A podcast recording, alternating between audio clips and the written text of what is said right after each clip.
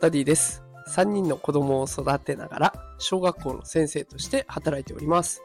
このテクラジでは AI や NFT といった最新のテクノロジーについての情報を毎日お届けしております。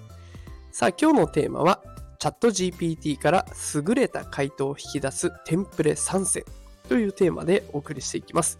さあ今日はね、チャット GPT を使いこなすテクニックを紹介したいなと思います。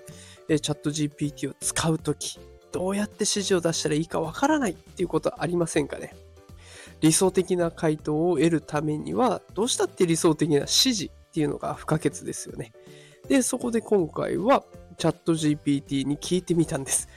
こんな感じで聞いてみました。チャット GPT を効果的に使うための魔法のプロンプトを教えてくださいと。えーこの結果とね、実践事例を今日はこの後放送していきたいと思います。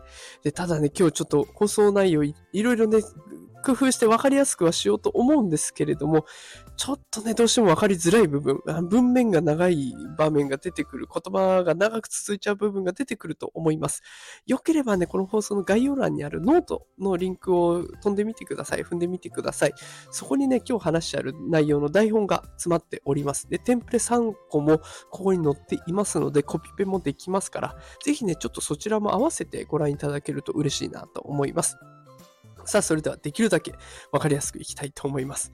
それではまずはテンプレ、えーまずその1、情報収集に関するテンプレートです。こんな感じのテンプレート。いきます。えーこんにちは、チャット GPT。ほにゃららについて詳しく知りたいです。特に以下の点に焦点を当てて情報を提供してください。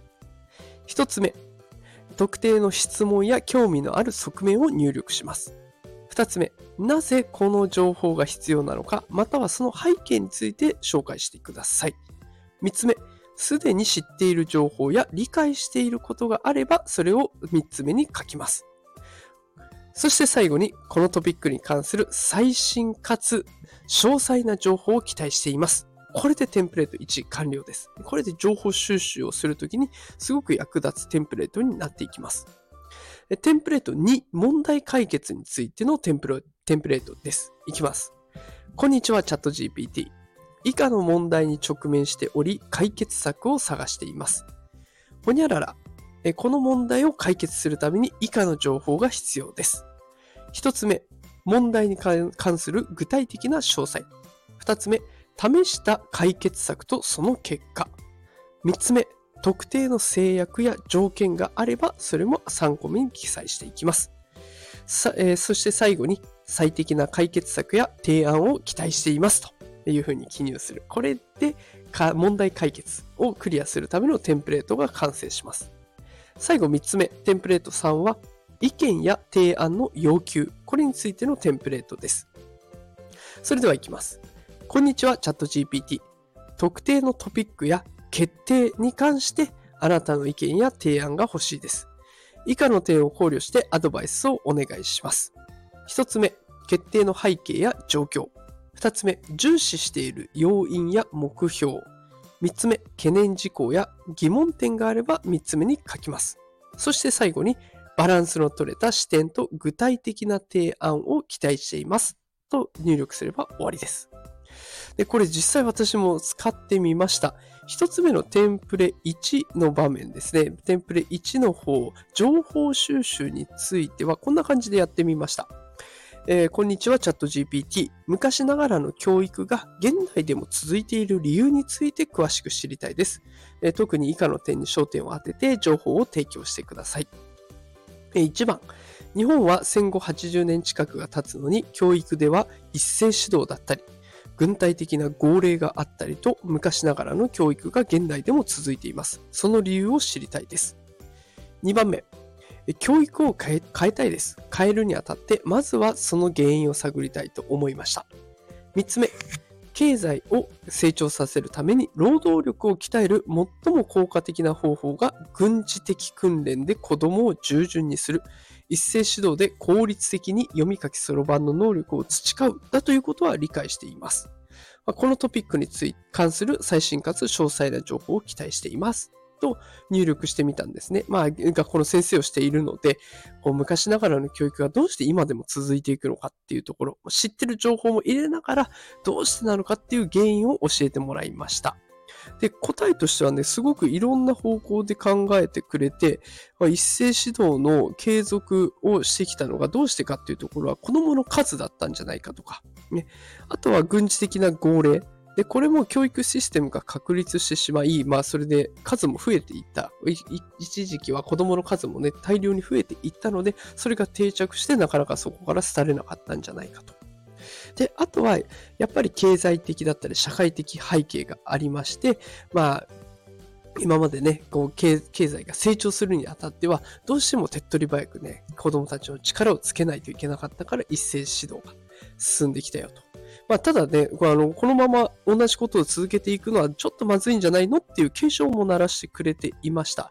現代ではね、グローバル化とか少子高齢化とかね、いろんな状況が待っていますので、まあ、それに合わせて教育のスタイルも変えていかないといけないんじゃないかという提案もしてくれて、かなりね、あの冷静に教育の問題点を捉えてくれるのですごく良かったですね。で、こんな感じでテンプレ2、3もやってみました。で、チャット GPT からの回答も得ていますので、本当にね、使えるテンプレートになってるなという実感があります。で、よければこれ全部ね、ノートで公開しています。写真でこうチャット GPT の回答内容もお伝えしているので、ぜひね、見てみてほしいなと思います。まあ、正直ね、本当にどれも的確な答えだと感じました。で人の心の動きを予測してどういうアプローチが効果的なのかっていうところも考えてくれるのでね、本当に良かったです。あの、ちなみにテンプレート2、3の方でね、私がやっていたのは、こう、この教育システムを変えるためにどうしていったらいいのかっていうところをチャット GPT に相談して回答を得たというところで、なかなか人の心を動かす今までやってきたことを変えるっていうところは難しいけど、こんな感じでアプローチしていったらいいんじゃないのっていうところをね、すごく的確に教えてくれて、本当に助かりました。知識としては申し分ないなという感じです。まあ、とはいえね、所詮は AI なので、行動するのが人間であるということを忘れてはいけませんね。ここからどう動くか、行動でどう変えるか、これを私が実践していかないといけないなということで、結構ね、あの、こう、か、あとは覚悟の問題だなと 思いました。もう AI が頭脳となって人間が動くってこういう時代になったんだなということも実感しました。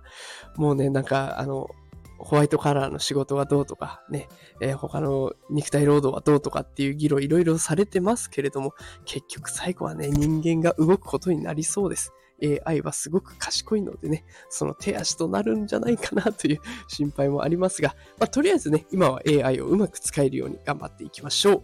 今日紹介したテンプレートが仕事の参考になったら嬉しいなと思っています。さあ、ということで今日はチャット GPT から優れた回答を引き出すテンプレ3選ということでお送りしてきました。今日も最後まで聞いてくださりありがとうございました。毎日朝6時から AI、NFT 情報を発信しておりますので、よかったらまた聞きに来てください。働くパパ、ママを応援するダディがお送りしました。それではまた明日お会いしましょう。さよなら。